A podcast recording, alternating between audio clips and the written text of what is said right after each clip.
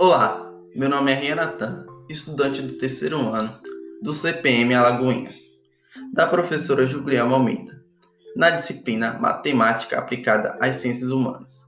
E irei discutir sobre como a educação financeira é tão importante, principalmente durante a pandemia.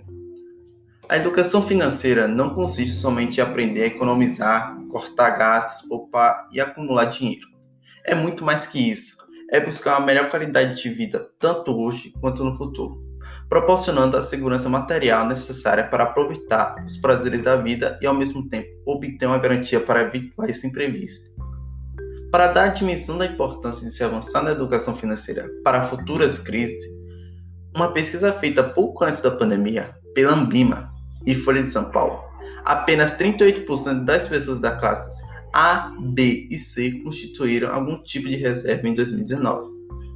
Considera que, as, que essas pessoas das classes D e E não constituíram reserva, chega a ser 70% da população que adentrou o período da pandemia sem constituir nenhuma reserva financeira, o que é bastante preocupante.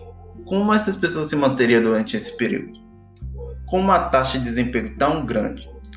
Bom, para a tua sorte, eu vou te ajudar passando umas dicas valiosas para conseguir sair dessa.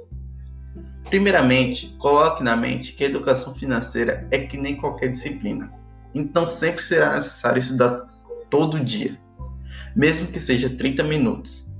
E comece pelos primeiros temas básicos. Sem enrolação, a primeira dica é: faça um mapeamento orçamental para saber por onde seu dinheiro está passando. Segunda dica: Sempre que possível, faça pagamentos à vista para evitar juros. Terceira dica: pesquise bastante os preços antes de comprar.